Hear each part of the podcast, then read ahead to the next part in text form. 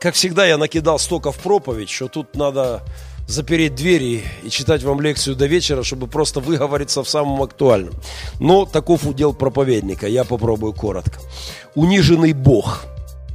Так я назвал э, проповедь сегодня. И давайте сразу откроем текст Иезекииль, пророк Иезекииль, 22 глава, где звучит страшное, страшное слово. Иезекииль, 22 глава, с 26 стиха, э, пророк описывает состояние его страны, его общества. И это вполне подходит сегодня под описание и Украины, и России, и всего постсоветского пространства, и в значительной степени, где больше, где меньше, стран, других стран в мире.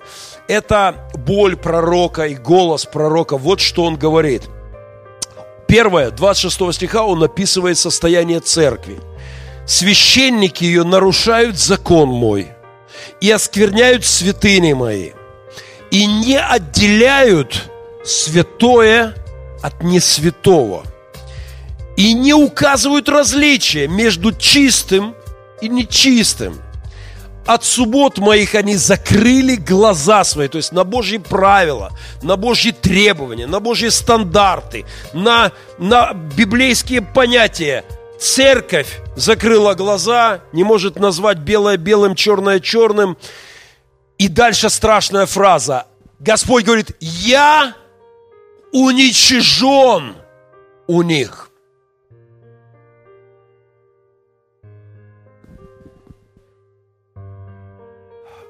Унижение Бога посреди церкви приводит к унижению Бога в сердцах людей, приводит к унижению Бога в элитах, приводит к попранию Божьих принципов в целом в обществе и приводит к катастрофе. Слово уничижение – страшное слово. Унижение. Мы знаем, что они его распяли, и люди думали, что он уничижен э, за свои беззакония. А мы знаем, они уничижили его вплоть до распятия, но мы знаем, что этим все не закончилось. Я видел уничижение людей в жизни – Никогда не забуду картину в армии. Сломанный человек, абсолютно поломанный, сломанный этой бесовской системой, несет тапочки в зубах деду к постели. Это настолько пронзило меня, что я тогда совсем молодой человек сказал, нет, лучше умереть, но так нельзя.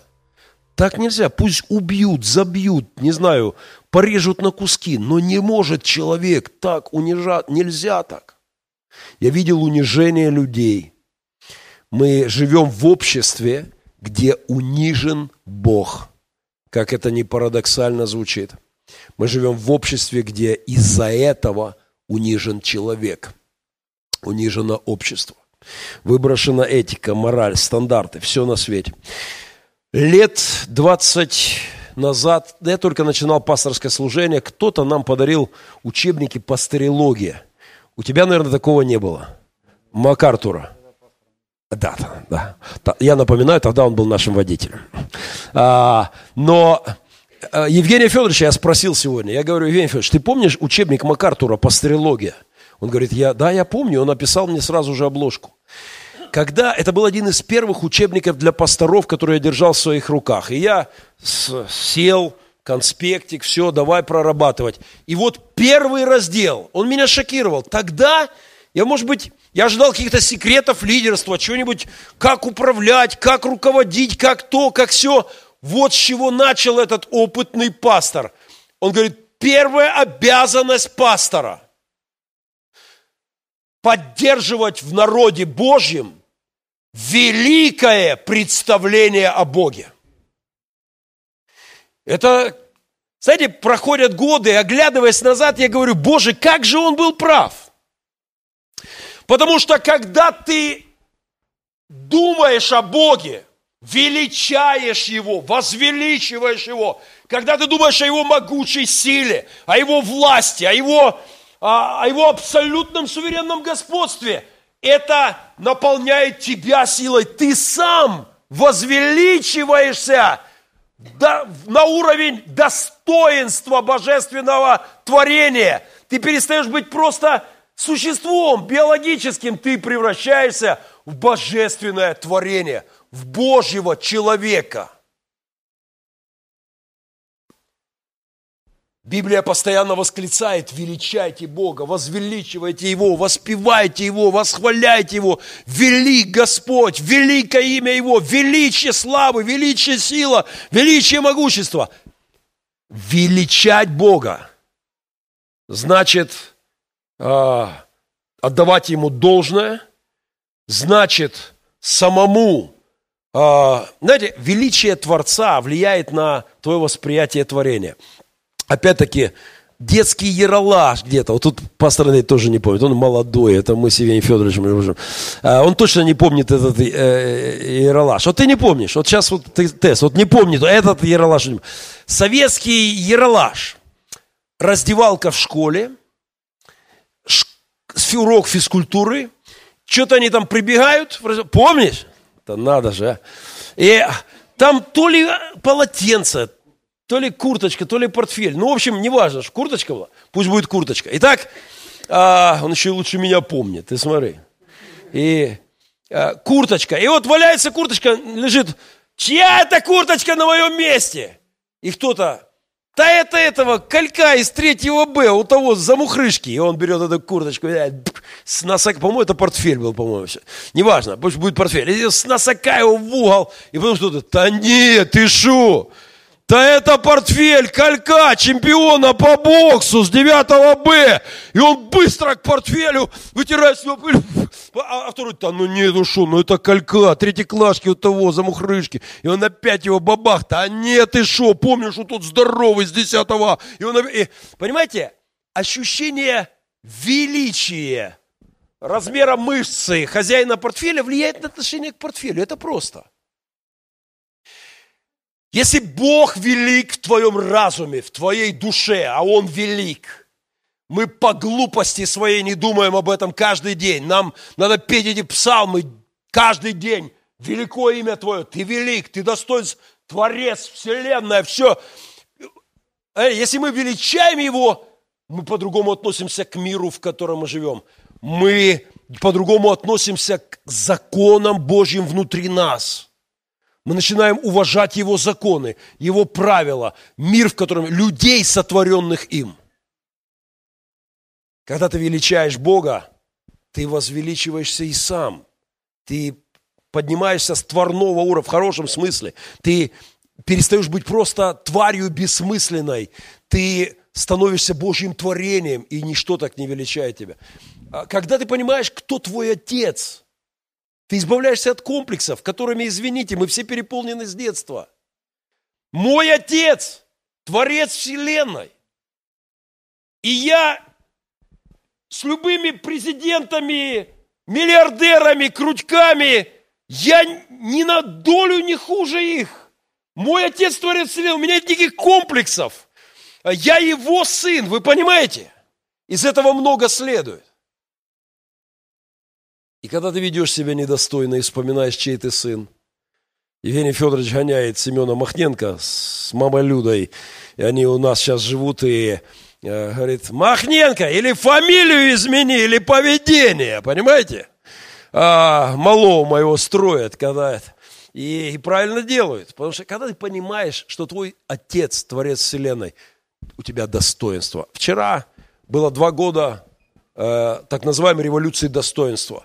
Мне нравится это слово, и действительно отчасти это так. Людям достало, когда бандиты правят, что хотят, делают. Каждый думает, что он божок. Людей достало. Люди вышли и сказали, мы не хотим быть просто скотами здесь. И мне нравится это слово достоинство, но вот в чем секрет. Просто от революции, от смены режима достоинства не приходит. От перетусовки элит достоинства не приходит. Возвеличивается Бог – и тогда поднимается человек. Окей, э, понеслись быстро. Исайя, вторая глава. Исайя описывает катастрофу в своем обществе. Он пишет о том, что э, люди начали, забыли Творца, начали поклоняться творению, идолы. И, и вот к чему это все приводит. Вторая глава Исаии, он пишет, «И преклонился человек, и унизился». Человек унижается. Современный перевод на эту же тему говорит, становится все хуже и хуже. Люди унижают себя. Когда ты перестаешь поклоняться Богу, ты унижаешь себя. Ты не успеваешь заметить, как ты сползаешь на уровень просто, просто э, вот животного на самом деле, на уровень биологических потребностей и и не более того, унижается человек, перестающий величать Творца. «Э, «Я унижен у них», пишет Иезекииль. И давайте посмотрим на кое-что. Итак, 26-й псалом говорит о проблеме в церкви.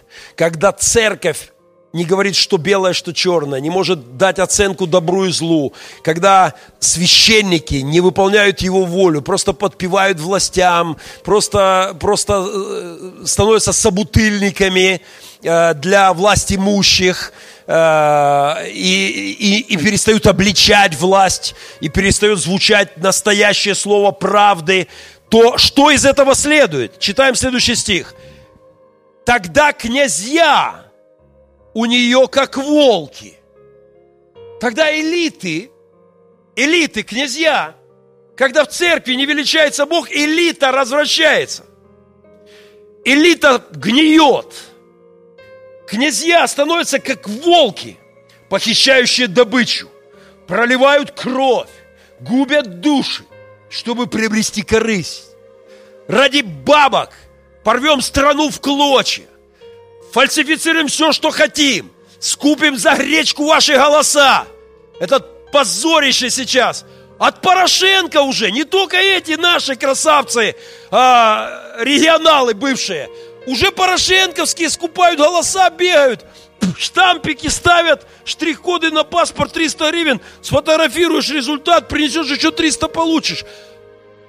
Элита, элита скотская – негодяи, они не зная Бога, они князья станут как волки. И не важно, что гибнут пацаны за спиной. Не важно власть, деньги, корысть. Там, где не величается Бог, там, где церковь не выполняет своих функций, там элита разваливается. Читаем дальше. А пророки ее все замазывают грязью. То есть, когда церковь не выполняет своих функций, и элита гниет. Бог ожидает, что поднимутся Божьи люди и скажут, нет, нет, нет, так не должно быть.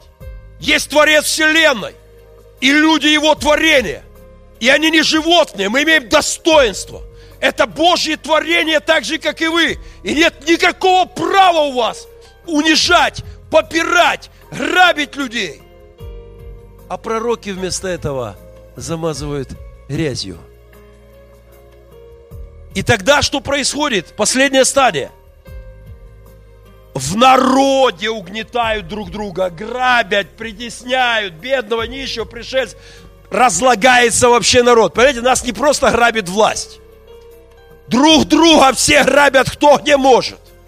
Приходит полное попрание Божьих принципов, когда величие Божье не проповедуется, не, не святится, не возвеличивается Бог, разлагается элита.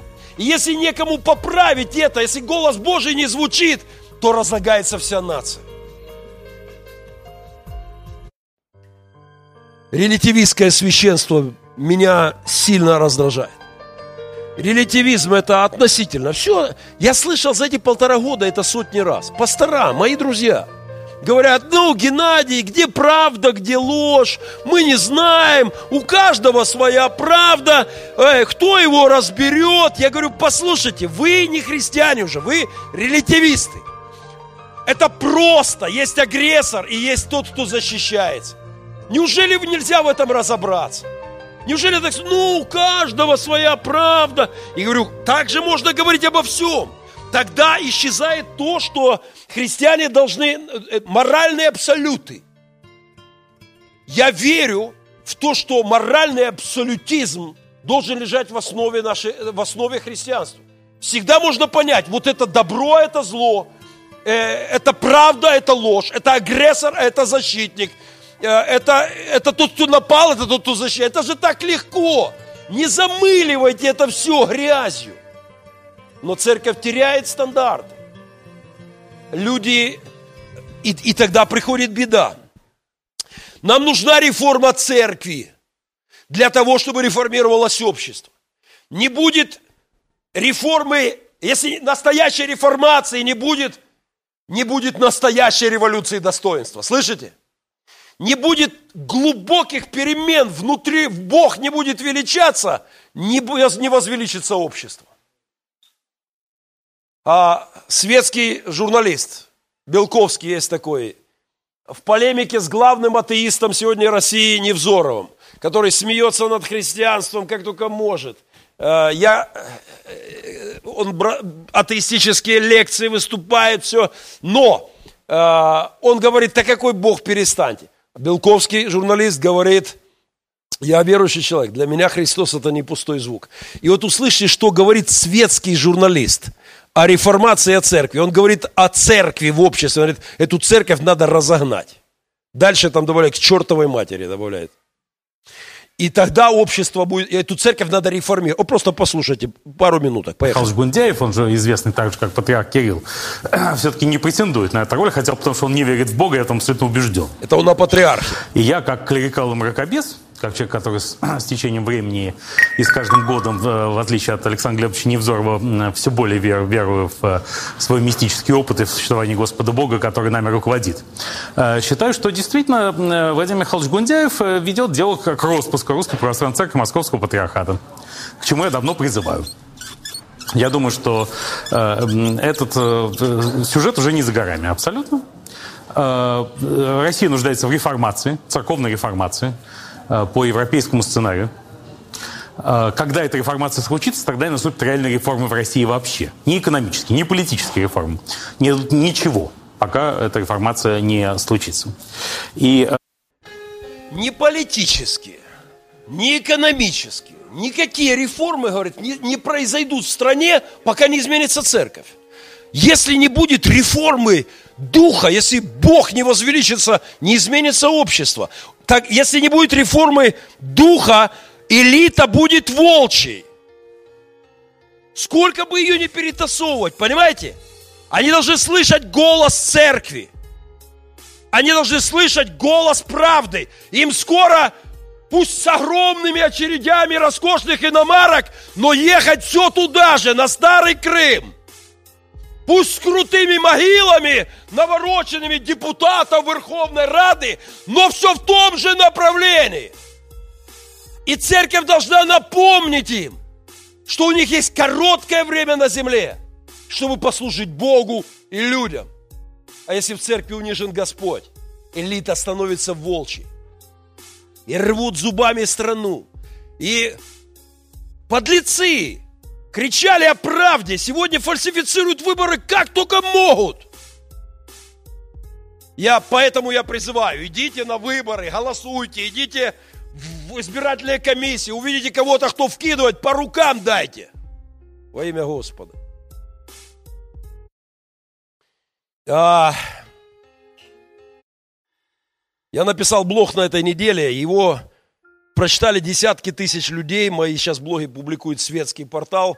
Это для меня немножко новая картина. Надо всегда понимать, что твоя аудитория не только верующая. И а, а, около двух тысяч перепостов пошло. Это только то, что я могу наблюдать.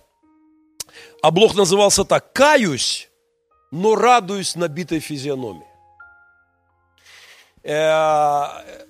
Ну, многие, может быть, знают, на этой неделе было два случая. Сперва волонтер один Добкину заехал в физиономию.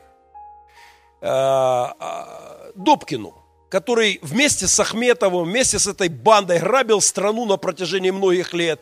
И он не сел в тюрьму после революции. Они ни за что не ответили. Они по-прежнему все там лезут во власть. И вот что-то начал умничать, волонтер ему заехал. А на следующий день еще солдат Поросюк какого-то прокурора с ноги рубанул прямо в комиссии по коррупции. То есть такое, знаете, э, э, кого? Генерал-лейтенанта СБУ. И я поймал себя на странном чувстве и написал такой блог, ну несколько слов я прочитаю вам. каюсь, но радуюсь набитой физиономии. Никогда не думал, что я способен на положительные эмоции, видя, как кто-то кому-то заехал по фейсу. Я же священник. Мне же точно не к лицу, когда по фейсу. Я добрый пастырь. Можете у моей жены, у прихожан, у детей спросить. Так что же это со мной? Углубившись в самоанализ, я пришел к выводу, что однажды это странное для меня чувство уже испытывал. Это случилось, когда мой сынуха, бывший беспризорник, ставший чемпионом Украины по боксу, навалял менту, который отобрал у него телефон в темном переулке. Я тогда испытал это чувство и неловкости, какое-то удовлетворение глубокого. Посидев и пораскинув мыслями, я прозрел. Этот эмпирический позитив в моем сердце не от кулака по носу, эта часть мне эстетически очень неприятна. А от божественной категории справедливость, которая пусть и вот таким весьма уродливым образом, но все же себя проявляет. Но не должны эти бандиты, братки, возомнившие себя боярами, а народ быдло холопами, оставаться безнаказанными. Просто не, просто не имеют права перед Богом перед людьми, те, кто обворовал страну, привел ее к войне, глумиться за спинами солдат. Вот и получается, вроде кулаком по морде нехорошо, а на душе хорошо. Понимаете, и когда это написал, я понял, что очень четко выразил народное, вроде как-то всем неловко, не надо так решать, но должна быть справедливость. Это божественное, там в обществе, где Возвышается Господь, справедливость не пустой звук. Судья должен быть справедливым, а не кто больше занес. Или кто откуда позвонил. Это божественные категории. И для того, чтобы они приходили в общество, а должно, должен величаться Господь. Если не возвеличивается Господь, разлагаются элиты волчьи, и приходит скотство народа. На этой карикатуре бык и козел обнимают пастуха и говорит, послушай, пастушок, неполиткорректных слов типа козел или скотина мы больше не потерпим. И под подпись внизу, в наше время вещи своими именами не называют. А я называю. Скотство народа. Достоевский говорил, горе народу без Слова Божьего. Если церковь не проповедует Евангелие, если Христос не величается, элиты в волков превращаются, а народ скотиняками становится. Включая вот этого, который там любит это слово. А, Бог ожидает, что церковь будет выполнять пророческую функцию. И вот что сказано, что пророки все замазывают грязью. Я называю это грязевой штукатуркой. Несколько недель назад приехал сын Билли Грэма в Россию и ввел в ступор христианское сообщество. Приехал в Россию и интервью дает. Путин такой интеллигентный человек, сильный, мощный лидер. И американцы в шоке. И, ну, только что россияне радуются. Вот видите, мы же вам говорили. А это не пророк, это позорище. Приехать в Россию – сказать Путину, что он умный, классный, и не сказать ему, что он творит страшное, это не пророк, это грязевая штукатурка. Единственное, что меня успокаивает, мы делали об этом программу, она выйдет на этой неделе, что это не новое явление. Вот, пожалуйста, митрополит Серафим пишет, «Господи, пошли Адольфу Гитлеру силу» и так далее, да благословит Всевышний великого вождя германского народа. Все это было. Псевдопророки, которые вместо того, чтобы обличать власть, поливают елеем на головы. Это все было, это не впервой. И тогда приходит скотство народа. И, и, и скотство не только пьянство, не только наркомания. Скотство – это неверность в семьях, это брошенные дети, это это гадости, которые мы делаем каждый на работе, съедая друг друга. Понимаете, вот здесь написано, а в народе угнетают друг друга, грабят, притесняют бедного, нищего. Несправедливость. Это скотство. Мы теряем человеческий облик. Революция достоинства должна пройти внутри человека. И она может прийти тогда, когда ты понимаешь, чей ты сын когда возрождается твоя душа, и ты перестаешь быть животным, просто биологическим существом. Простите мне, это относится и ко мне, и вообще ко всем. Человек глуп. Это правда. На днях я слушал лекцию. Э, интересно, не могу оторваться. Целый цикл лекций. Одного профессора МГУ, который э, раз в месяц собирается там с Медведевым, с Путиным в России, и они чешут трепу, как же изменить Россию, как вообще, а, идея, как модернизировать, как прорваться, как, как все-таки двинуться вперед, мобилизовать, ну как, как просто спасти страну. И вы знаете, мне нравится, потому что за сложными терминами, вот этот, он вкидывает одну интересную мысль. Вот что он говорит. Понимаете, в чем дело? Дело в том, что все ваши реформы упираются в одну страшную штуку. Человек, человек глуп.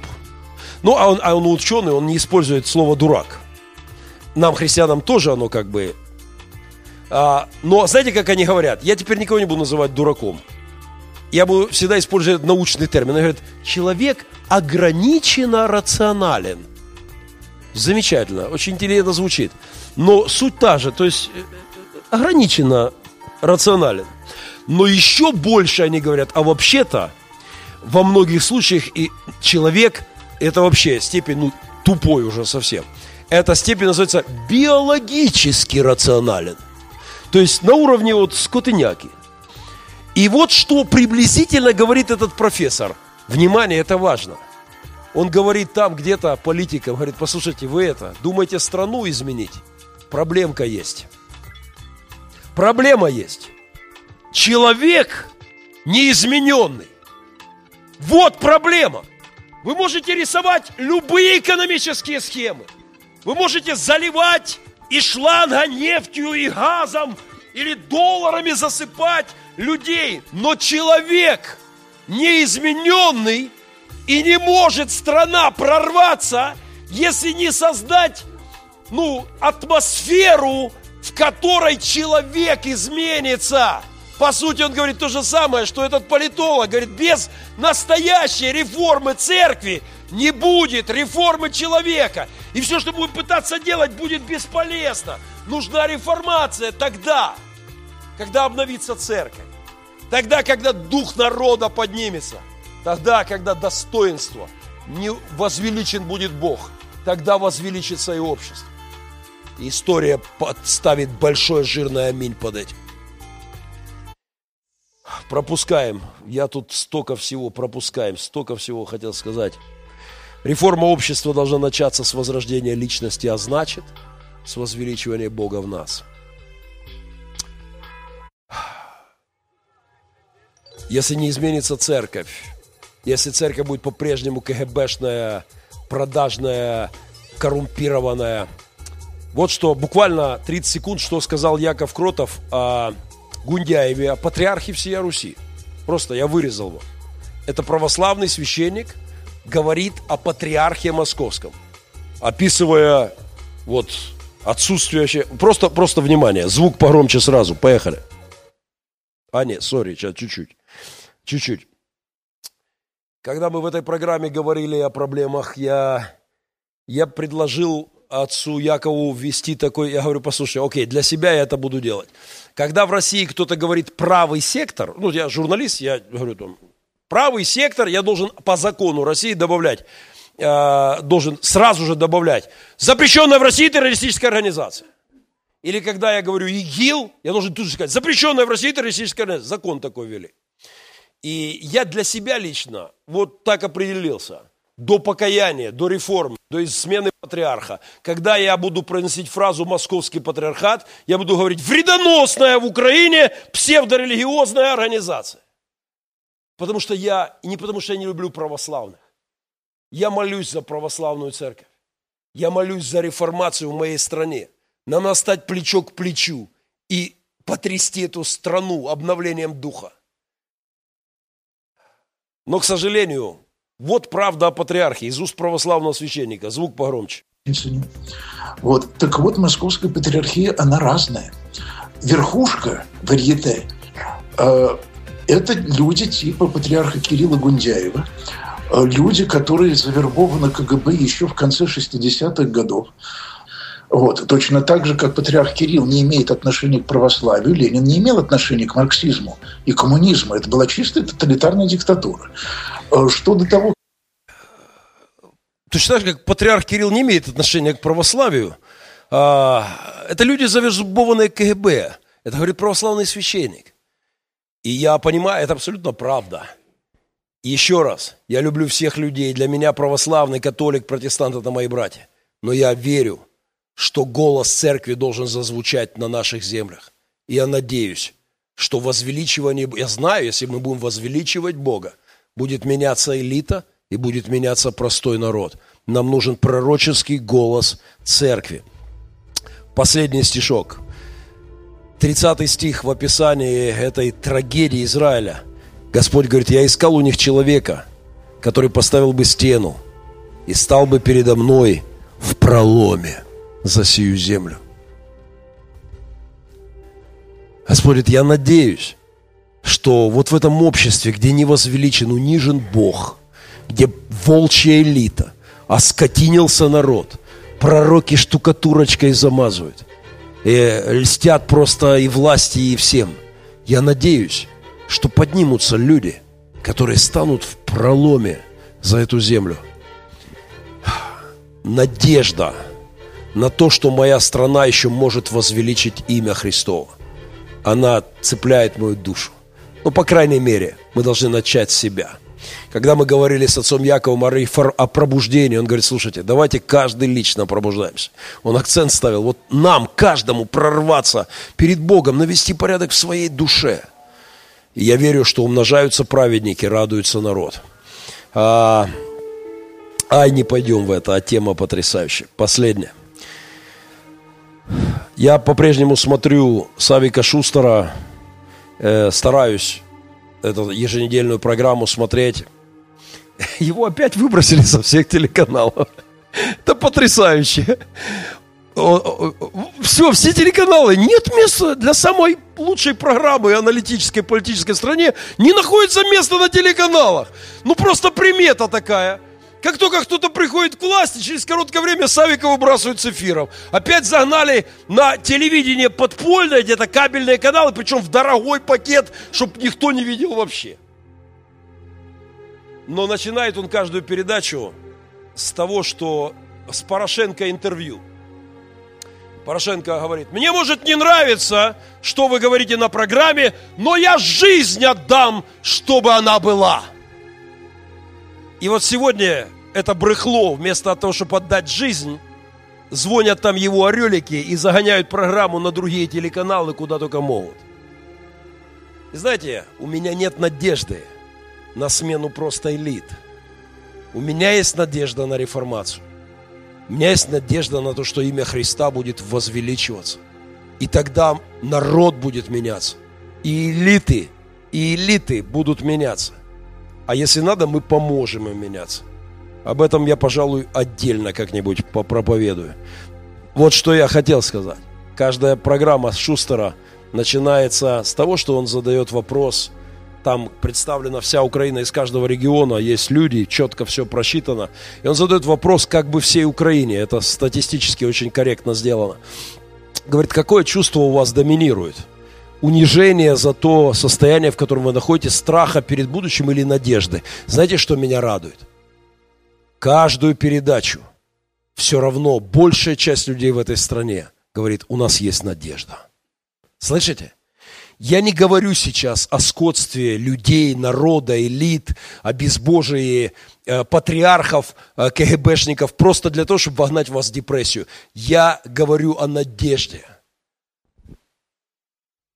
33-й псалом. «Величайте Господа со мною, и превознесем Его вместе». Давайте возвеличивать Бога, чтобы Он не был в уничижении внутри нас, в нашей церкви, чтобы достоинство Божьих творений в нас возрастало, чтобы мы понимали, мы люди, чтобы мы понимали, это Его творение, это Его земля, это Его страна, Его правила должны звучать – Мы должны отстаивать правоту Его истин. Возвеличивайте Бога вместе со мной. Дабы не был вон в уничижении, и элиты не были волчьими, и народ не оскотинился, и чтобы пророки не были просто замазывающими грязью, как штукатурочкой. Встанем в молитве.